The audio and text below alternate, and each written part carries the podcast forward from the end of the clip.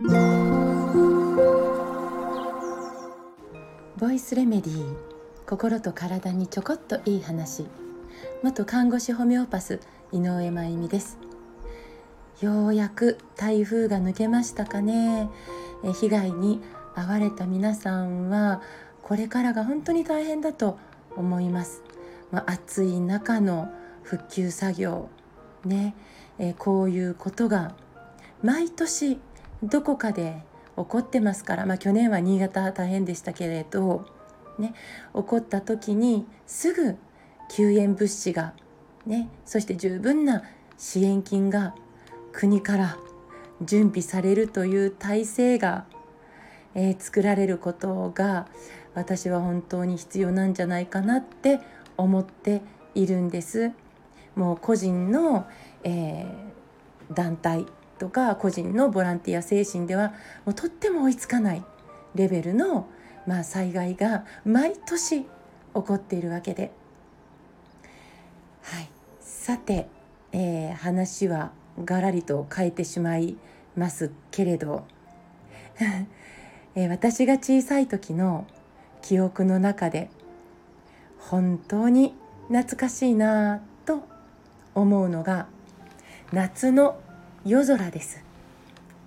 もうなんかね本当に本当に夜空を見るのが好きでした。まあもう今とは比較にならないくらいの数のというか、まあ、数は変わってないのにね、えー、星たちがもうキラキラ光っててで人は死んだら星になるんだよって当時親から聞いてましたからもう夜空を見上げてはあああれになれるんだったら死んでもいいなと 子供ながらに思ったほどなんです。そして家の外に出て見上げた夜空にははっきりと天の川が見えてましたね。小さい頃の話ですがこれがまたすごく好きでもうずっとずっとずっと夜空を見上げているような子供でした。いつからでしょうかね。夜空の星が閑散として。天の川とかも何年見てないのかな。いや何十年。とか。のレベルのような気もしていますが、ね、今私は私が育ったところ、まあ、山口県の、えー、まあまあまあの町ですけどその育ったところよりももっと田舎に住んでます。それなのに天の川は見えないし、ね、星はまあ、まあ、見える方だとは思うんですけどまあしっかりはっきり「わあ星きれい」って言えるほど見えるのは夜中の2時を回ってからくらいですかね。2時とか3時とか。田舎の空でさえその時刻になってやっと明かりが減ってえー、空気もきれいになるんでしょうか。でも本当いつか死ぬまでに星いっぱいの夜空を見てみたいなと思ってます。ある方がモロッコに行って砂漠を旅した時にねそのツアーであまりの星の多さに星が怖かったって言われてたんですけどものすごく羨ましくて マジで。そんな怖いほどの星見てみたい。さて何が言いたいかというと星を見る習慣をちょっと大切にしてみませんかということなんです。ね、見上げても星が見えにくいから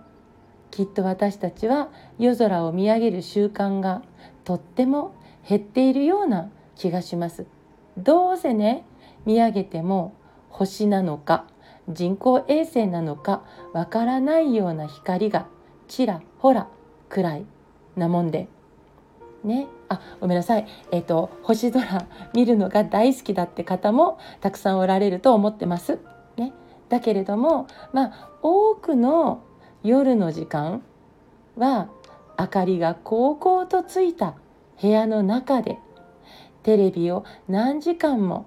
あるいはパソコンのモニターを何時間もそこを見つめる。そんな時間が日々流れているというのが多くの場合の現実かなと思うのでいやもったいないと思ってね私たちが日々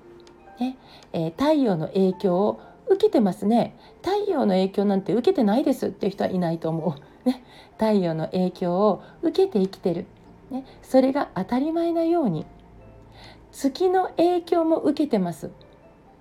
私の日常と月は無関係よっていう人はいないと思う、ね、月の影響を受けているそれが当たり前のように。太陽と月以外の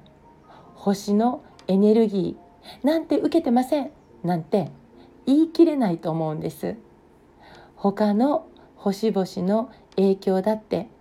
きっとっていうかもう必ず受けてると。私は思っているんです。私の37兆個ある細胞の一つ一つにつながっている星たちが宇宙にあって私の腸内細菌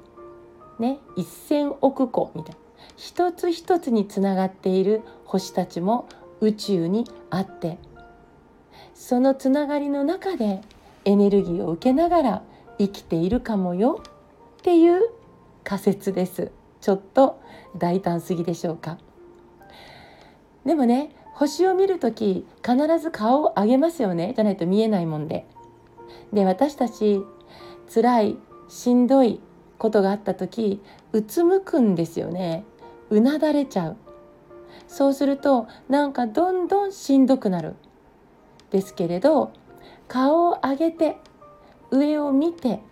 ね星たちを見てると、脳もちょっと勘違いしてねあらなんかいい方向に向かってる？みたいな。勘違いしてくれて少しずつ自己注力がパワーアップする。心も癒されていくかもしれないです。だから近くにねしんどそうな、えー、人がいて、まあ、家族とかねもうどうしてあげていいかわからないって悩む家族もおられるかと思いますけど私の力でどうにかしなくっちゃ私が親なんだから私が子供なんだからとか自分で背負ってしまうんじゃなくって星に託すって意外とありかもしれないです。星空ね、えー、見に誘ってしばらくぼーっと星を見てそしてただ帰ろっかって帰ってくるみたいなそんな時間はもしかしたらものすごく特別で豊かでそしてパワフルな時間になるかもしれないですよ。星を味方につけて生きていきませんか？今日も最後まで聞いてくださってありがとうございます。また明日お会いしましょう。